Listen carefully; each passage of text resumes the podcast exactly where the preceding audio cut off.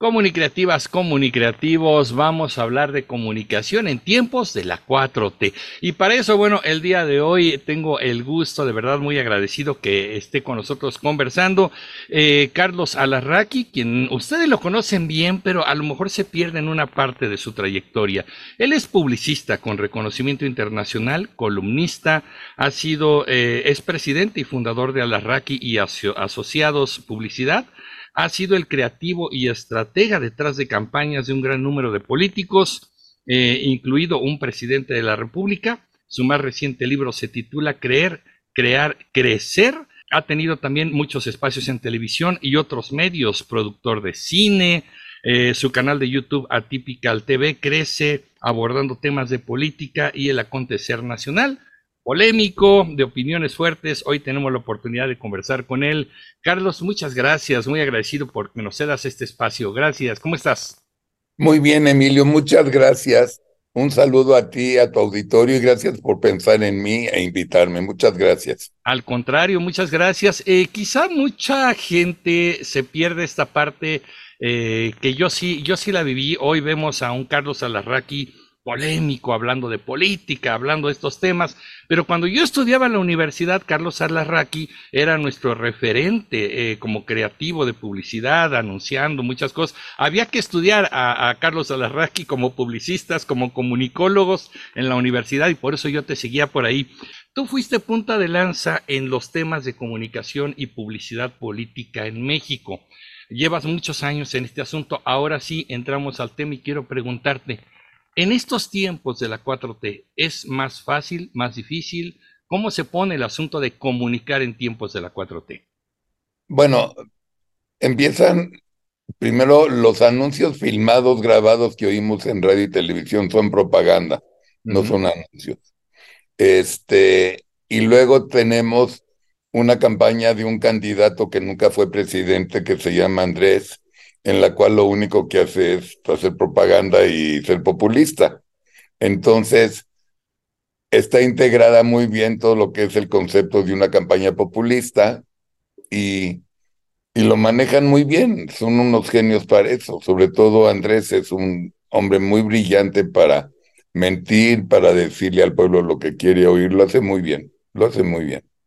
Y, ese es un punto interesante, es, la fórmula simple, ¿no? Decirle a la gente lo que quiere escuchar. Entonces, quiero medicinas, ah, pues vas a tener tu bodegota de medicinas. Quiero alimentos, ah, pues vamos a bajar los precios. O de la gasolina, por ejemplo, ¿no? Los temas que duelen están bien ubicados y yo te voy a decir lo que quieres escuchar al respecto, ¿no?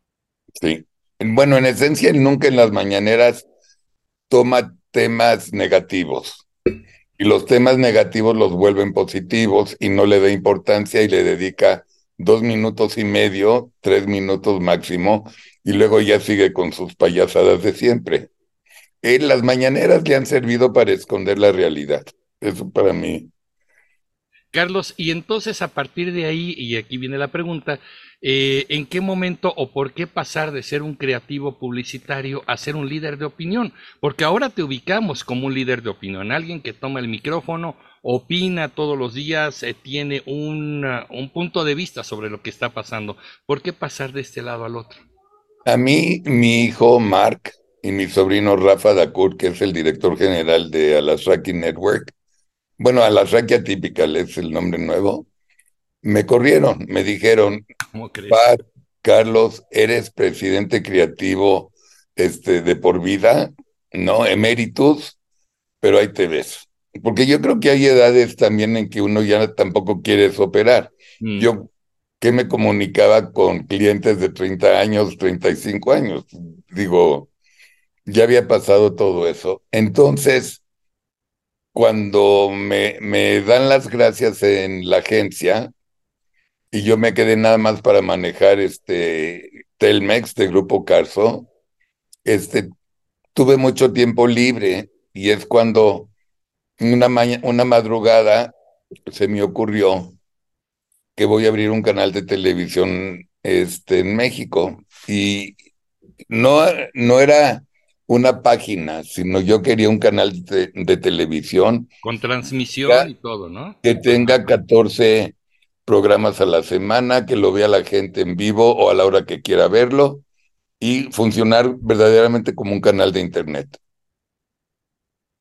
Y, entonces, bueno, ahí entró este asunto. Pero aquí el, el, punto es tú, como líder de opinión, dijiste, bueno, yo también quiero alzar la voz, yo también quiero opinar sobre este punto. ¿Ocurre también en sincronía con la llegada del gobierno de Andrés Manuel o ya estabas desde antes con esto? No, con Andrés. Así es. Ahí dijiste, yo también tengo que opinar sobre el asunto.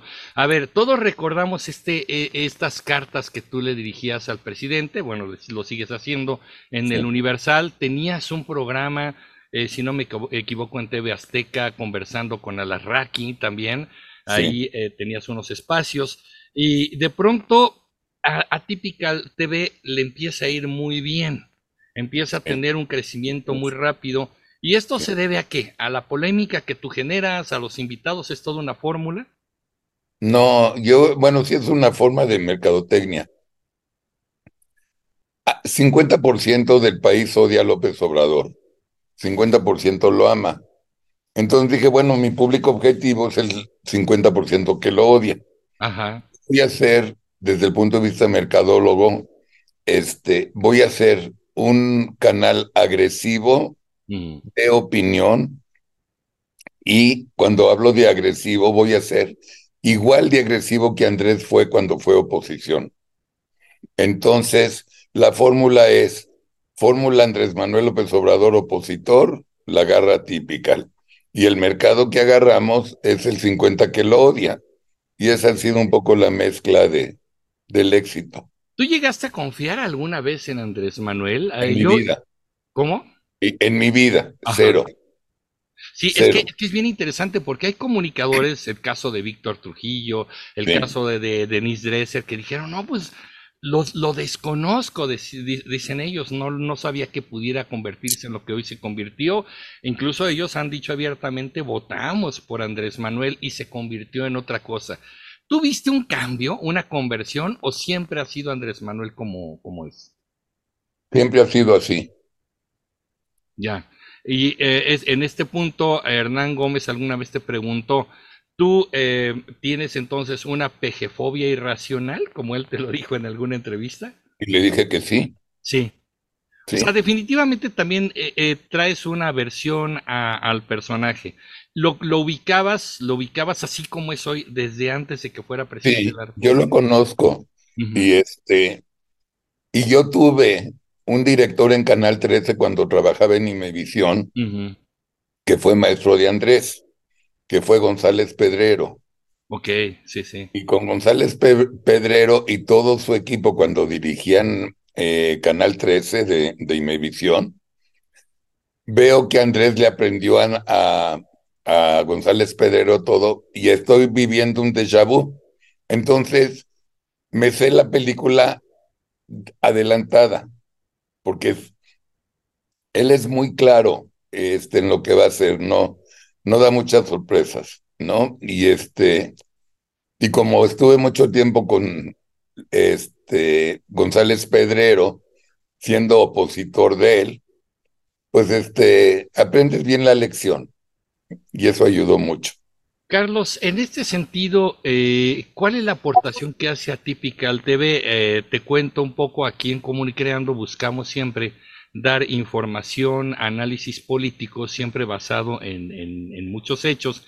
Y nuestra premisa es, una sociedad bien informada toma mejores, eh, eh, mejores opciones políticas, mejores decisiones. A Typical TV, en este caso, ¿qué es lo que le está aportando a la sociedad mexicana en estos tiempos de la 4T?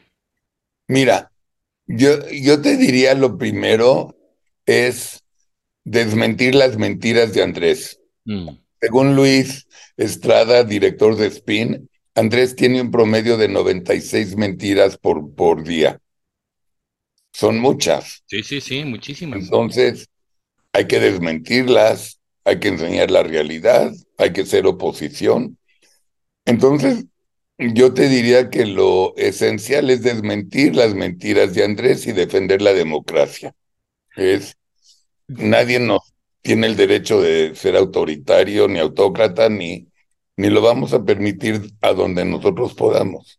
Aquí el punto también está en que aquel que hace una crítica al presidente, dado su narrativa, se vuelve traidor a la patria, se vuelve traidor a la causa, a la transformación, en fin, todo ha aparecido en varias ocasiones en la mañanera. Este, hay opositores que dicen, ya aparecí en la mañanera, es un gran logro también, vamos bien, ¿no? Con el tema de la crítica. Pero esto se había dado antes, habíamos tenido presidentes que atacaran la prensa así. Yo sí recuerdo críticas de presidentes a determinados periodistas, pero ¿es lo mismo o está peor el asunto del ataque desde el poder a los medios de comunicación? Es que yo creo que está peor porque esa no es función de un presidente. Eh, Andrés nunca entendió que ganó la presidencia. Hasta la fecha, al hacer su mañanera, sigue siendo candidato, sin presidente. Y ahora va, ya va a pasar de candidato a candidato y coordinador de campaña. No, no, es, es lo que sabe es hacer elecciones. Así es. O sea, pues, el peor presidente de la historia porque nunca fue presidente. Incluso el discurso de ser él el atacado, ser la víctima, como opositor funciona muy bien, ¿no? una narrativa de Che Guevara, ¿no? Ahí perseguido, luchando por las causas. Cuando eres el hombre más poderoso de México, ya no le cuadra. ¿Será que es un, un traje que le incomoda, que, que no le ha quedado bien a la medida? Yo creo que nunca se esperó de que haya tanta oposición. Latinos lo ha hecho espléndido, nosotros también, Chumel también, Joaquín en sus, en sus páginas de internet también, este, Denis Dresser abrió los ojos finalmente, Jesús eh, Silva Herzog, el Reforma, el Universal. Somos varios. somos varios. Carlos, estás, estás dando una lista de que los, los eh, apoyadores del presidente están diciendo, pues esta es la lista de los chayoteros, como dicen ellos, ¿no? Incluso, mira, te presento aquí a nuestro personaje, es, es Chayo, él es, eh, pues es un chayote, el único chayote que hay en este medio, decimos, cuando a mí me dicen chayotero, le digo, no es cierto, aquí el único chayote que entra es Chayo, ¿no? claro. Aquí lo tenemos. Pero es interesante porque la narrativa dice, todo aquel que critica está en contra de la, cuarta transformación. Y en ese sentido también, ¿cómo están manejando ustedes estas críticas, el ataque constante, el que se esté marcando a estos medios como los medios que se oponen al desarrollo de México? En el caso de Atypical nos vale madres absolutamente, 100%. Lo único que le hemos pedido al presidente y no nos hace caso, y se me hace muy mala onda, es que ya que habla de nosotros bastante seguido, no diga que se suscriban a Típica. Nos molesta mucho. Claro. Oye, bueno, pues ya que estamos haciendo promoción, que está ocurriendo mucho eso también, ¿no? este, Oye, y los colaboradores de Atípicas, ya estamos viendo a muchos más personajes. En un principio te veíamos a ti conversando con tus invitados, te veíamos a ti conversando con algunos personajes políticos, y hoy ya estamos viendo programas que caminan solo, ¿no? Con conductores, estamos viendo conductores jóvenes, este, chicos y chicas muy jóvenes con análisis político, estamos viendo a políticos también conducir los, los programas. ¿Cómo lograste armar esta parrilla de conductores? Mira, invitándolos. Sí. Pensando en ellos. Yo, yo tuve una bendición de Dios gigantesca, gigantesca. Yo estuve, antes de abrir la agencia, estuve 10 años en televisión. Empecé de gerente de promoción de Canal 5 en Telesistema Mexicano hasta Imevisión. Pasando, pasando por Canal 8, que era de Grupo Monterrey Team, pasando luego por la por Televisa, que me quedé de gerente de programación y terminando en Imevisión. Tuve el mejor maestro del mundo, don Luis de Llano Palmer, del papá de Luis de Llano Macedo. Fui su mano derecha, fui su alumno y le aprendí muchísimo de programación, muchísimo, muchísimo. Ahí sí yo creo que soy neta con mucha humildad, muy, muy, pero muy bueno. Fui gerente de continuidad, luego subgerente de programación, luego gerente de programación. Sé programar el canal de televisión, sé llevar muy bien el destino y lo que hice fue aprovechar mi conocimiento histórico de una carrera profesional en televisión y la estoy llevando a cabo muy bien. Muy bien. Y te metiste también en otros medios, en el cine y en otras cosas. Sí, eso con mis hijos, sí. Así es. y Carlos, en ese sentido, aquí eh, con, toda esta experiencia, con el, el, meterte y enfrentarte de una manera con la crítica a lo que es el sistema, ¿qué, qué visión tienes para México en los próximos años? Ahorita ya se está poniendo la cosa cada vez peor, lo digo yo en el, en el canal, más intenso el asunto por la presidencia, no es una cosa menor. Eh, Morena quiere continuar en el poder y quiere quitar cualquier obstáculo que se le ponga enfrente. Pero ¿qué le trae esto a México? ¿Y cuál es la visión finalmente que tú tienes de este país que pues por un lado tiene la idea de salir adelante, pero por otro lado todavía se deja encandilar por ciertos liderazgos? Mira, muy buena pregunta, Emilio. Te, explico. Sí. Yo le he dicho en el canal a todo el público que esta elección es una elección de David contra Goliat. Goliat es Andrés. Pepe Newman lo ha dicho, no yo, gran psiquiatra, que Andrés tiene una enferma, una enfermedad bastante mala en, en este en la cabeza, ¿no? Que es delirio y que el delirio se va complicando día a día. Con ese delirio, él no sabe perder, no admite perder, pase lo que pase. Si le sumas a ese delirio que él es el presidente de la República, que tiene todo el dinero del mundo, que tiene 23 gobernadores, que tiene al ejército de su lado, y que tiene al crimen organizado de su lado para mover la elección en la República, pues es un Goliat poderosísimo. Todo el oro del mundo, las armas y el crimen organizado. Y nosotros, la, sociedad que somos, David, ¿cuál es la onda que tenemos la credencial del elector? Si todos salimos a votar, como deberíamos salir a votar, si todos corrigen ahorita su credencial de lector, o sea, los que la tienen vencida, los que viven en Monterrey, pero su dirección es Cuernavaca, si actualizan sus credenciales hoy, vamos y salen a votar en lugar de ser abstencionista, tenemos una oportunidad gigantesca de ganar, gigantesca. Cada cuate que no va a ir a votar es un voto a favor de Morena. Eso está comprobado, como se comprobó en el Estado de México, que nada más votó el 50% de, del Estado por cuarta elección consecutiva. Entonces, si logramos eso, tenemos chance de ganar bastante, bastante bien. Si no, las trampas de Andrés nos van a hacer pero pinole. Carlos, eh, pero ¿sientes que la oposición está entusiasmando lo suficiente como para, que la gente se, se quite esa apatía y salga a votar? ahorita sí. ¿Sí? Ahorita sí, sí. sí. ¿Pero quién? ¿Así concretamente Xochitl Galvez? Sí. Porque yo, yo lo he dicho, digo, Beatriz Paredes, eh, no sé, no, no creo que sea la, la candidata que entusiasme. Yo creo que es Xochitl, ¿no? Su personalidad y todo. Alguien ha dicho por ahí, la fórmula no será de partidos contra partidos, sino de personaje contra personaje. Y en ese sentido, ¿cómo, cómo ves? Bueno, la corcholata que se dice que quedaría sería Claudia Sheinbaum. Ella. Todo pues, pinta, todo pinta.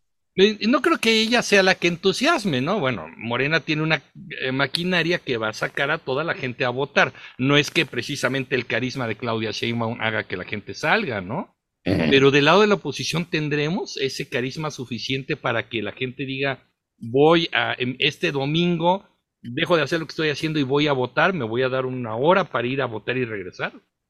Mira, yo creo que yo le pediría a tu público que piense una cosa. Imagínense a, Beatriz o a Xochitl, es igual, debatiendo contra Sheinbaum. La hacen mierda. O sea, la inteligencia, la sabiduría, muy por arriba de, estas dos candidatos. Seguramente ni, ni, debates habrá, ¿no? Habrá alguna fórmula que se inventen para. No, no, no iré a los debates. el INE te obliga a dos, a mínimo a tres. Sí. Entonces friegan. Y si ella no quiere el debate porque la van a hacer pinole, le va a ir peor, como le fue peor a Andrés. Entonces, sí. si gana Xochitl, tiene la simpatía, porque ella no es panista panista, ella es, ahora sí es candidata de voto popular. Sí. sí y aceptaría más a los ciudadanos indecisos y switchers a votar. Hablando de esos discursos, Xochitl sí estuvo recorriendo como funcionaria el país y sobre todo conociendo las comunidades indígenas y todo eso. Sí, señor.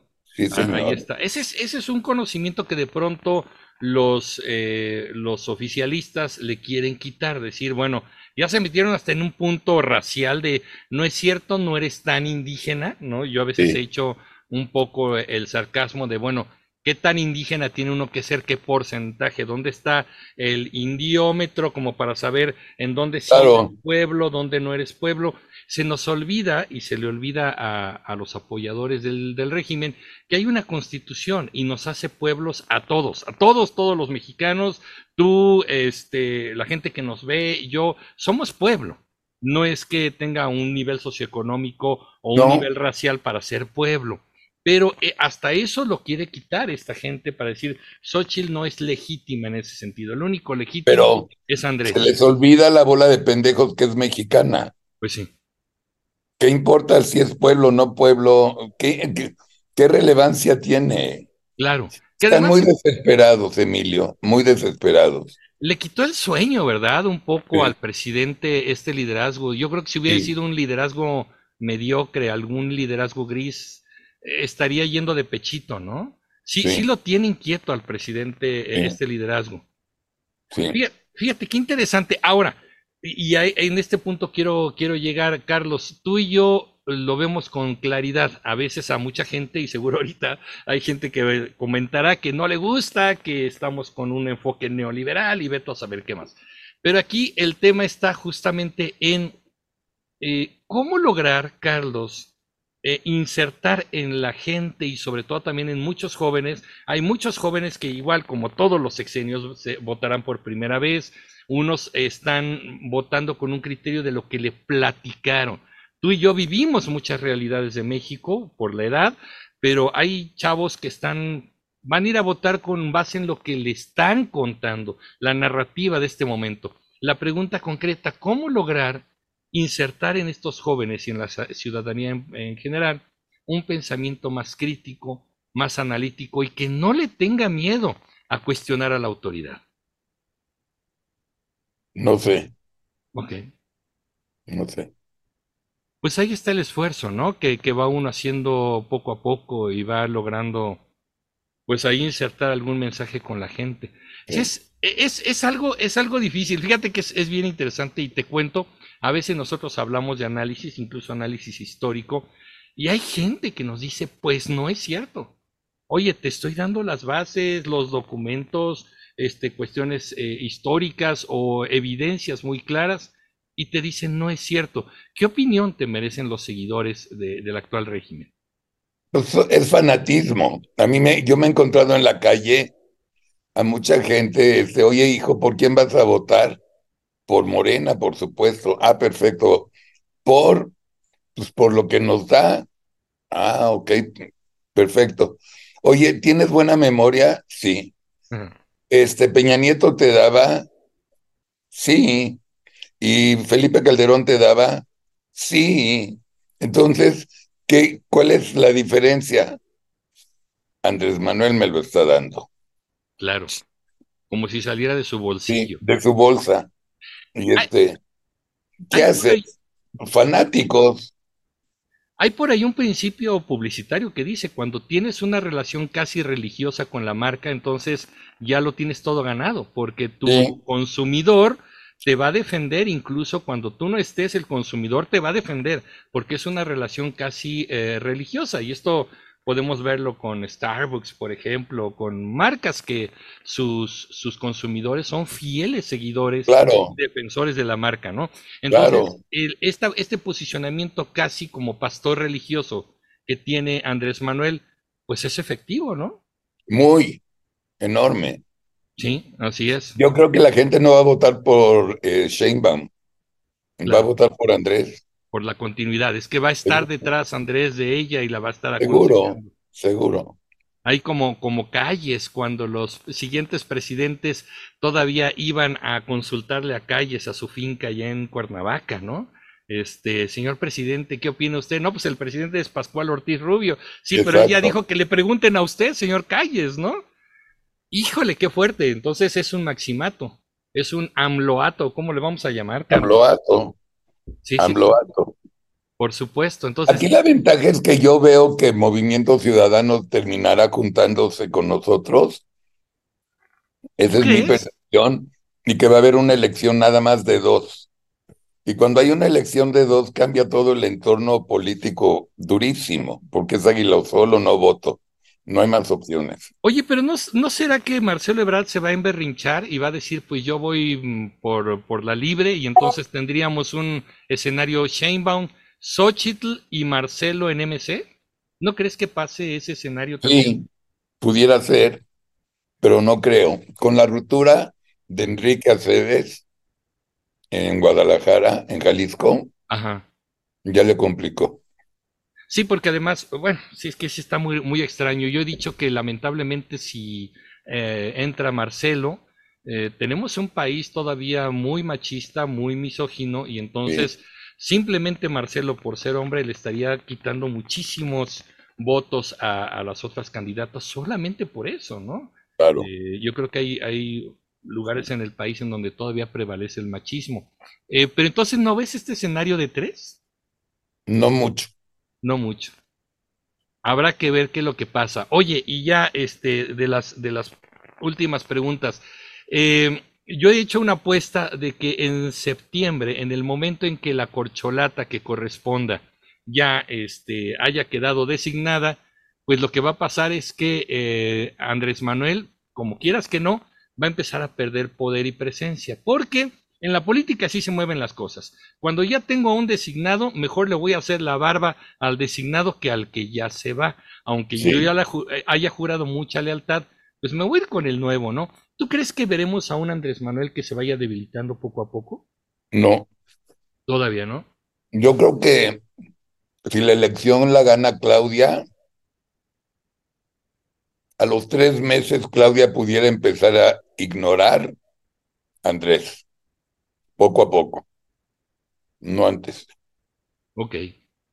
Bueno, pues ahí está, ahí está el, punto. Carlos, quiero hacerte una pregunta más, más personal ya para ir finalizando. Con mucho eh, gusto. que, que, no es hacia mí, sino hacia los, los youtubers que estamos haciendo este tipo de contenidos y que ahí vamos también en el ejercicio de ir creciendo y difundiendo un mensaje. ¿Qué consejo nos darías a este tipo de canales que estamos haciendo este tipo de contenidos? Híjole, yo lo que estoy aprendiendo es que no hay muchas reglas. Yo creo que mientras más rompas las reglas, mejor te va a ir. Atípica la ha tenido muchísimo éxito porque somos el canal más disruptivo del mundo mundial. Entran mis perros a la mitad de la entrevista, me paro o alguien se para hacer pipí y ahorita vengo, lo filmamos en la cocina, nos vale más si voy a entrar otra vez otro perro de los cuatro que tengo, o sea. Sí. Lo filmamos en la casa porque no tenemos dinero para escenografías ni nada. La casa la sienten ellos de ellos, como si estuvieran en su casa. Entonces, nosotros no es que hemos roto las reglas, sino así somos, de naturaleza. O sea, si la gente me ve desde mis primeros programas en Platicando en Televisión Azteca, o el segundo programa en Azteca con Pepe Newman y Raúl Quintanilla. Así soy. Y este, y decidí que el canal tiene que ser atípico totalmente, porque somos todos operados del cerebro, o sea, estamos locos. Entonces, buenísimo. Ser disruptivo yo creo que, que te llevaría más lejos. Sin ir muy lejos, ayer o antier había un programa en el que estaba Kenia López Rabadán hablando, estaba el, estaba el encuadre, me encantó, estaba el encuadre, estaba hablando ella y de pronto apareces tú al fondo cerrando la puerta, fuiste a cerrar la puerta, estuvo genial Este, incluso lo estaba viendo yo con mi esposa y digo, mira, ahí está Carlos. Salió, cerraste la puerta, te metiste y Kenia continuó, ni cuenta se dio, ¿no? Exacto. es la naturalidad, la, la, espontaneidad de la frescura, ¿no? Sí, hoy empezó a llover en el debate de antier del martes. Vámonos a la cocina, pues ¿no? Y hoy, como ya sabemos que va a llover, pues otra vez en la cocina. O sea, nos vale madres todo. No, no sé. Carlos, invítanos, invítanos a ver a Typical TV, por favor. Pues miren, tenemos 12 programas. Este, siete son en vivo. Este, cinco son grabados. Tenemos desde mi hermana Valentina que habla de los mexicanos en Roma hasta los críticos más críticos de, del gobierno de López Obrador. Somos un canal verdaderamente entretenido. El eslogan de Atypical es te vas a divertir. Somos un canal de política para no políticos, que es el Círculo Verde. Somos, eh, sentimos un canal de televisión en Internet. Creo que somos el primer canal de televisión en Internet va a perdurar, no tenemos idea.